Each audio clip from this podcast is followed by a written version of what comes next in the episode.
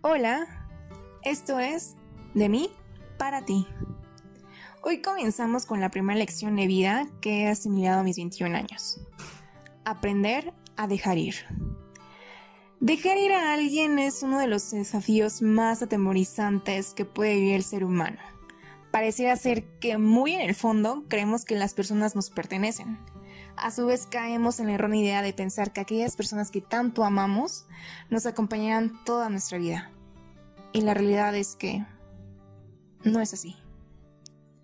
El verdadero reto es cuando nuestro dolor está vinculado a los momentos que edificamos en nuestra mente, los planes que teníamos programados junto a ellos y el desafío aumenta de nivel cuando te das cuenta de que tienes que soltar algo de ti porque ahora se encuentra adherido con ellos. Creo que la mayoría de nosotros nos hemos sentido ingenuos ante esta situación, porque había una intención de amor al lado de esa persona, y eso te quiebra el alma. Quizás amamos a esa persona como si nunca se fuera a ir. Y eso está bien, porque el amor no es como un juego en el que te das por partes. Al menos yo soy de esas personas que dan todo y se retiran cuando están destrozadas. Si te das cuenta, el mensaje que quiero transmitirte es que ciertamente no dejas ir a la persona, sino dejas ir todo lo que soñabas y sabías que querías con ese alguien. Y es ahí cuando te preguntas, cuándo lo dejo ir o cuándo la dejo ir.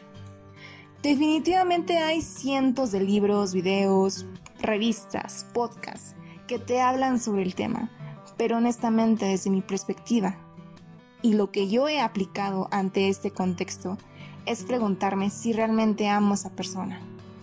Pero déjame decirte que después aparecieron tres preguntas las cuales tuve que responder y quiero compartírtelas.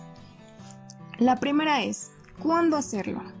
En esta parte tú mismo o tú misma tendrás que responderla a través de tu sabiduría y la paz de tu ser. La segunda, ¿cómo hacerlo?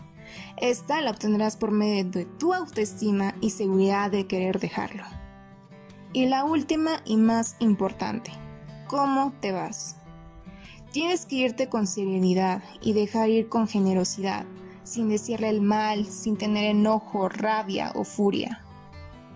Quiero decirte que hay dolores que de alguna extraña forma te sanan y te recuerdan de lo que estás hecho.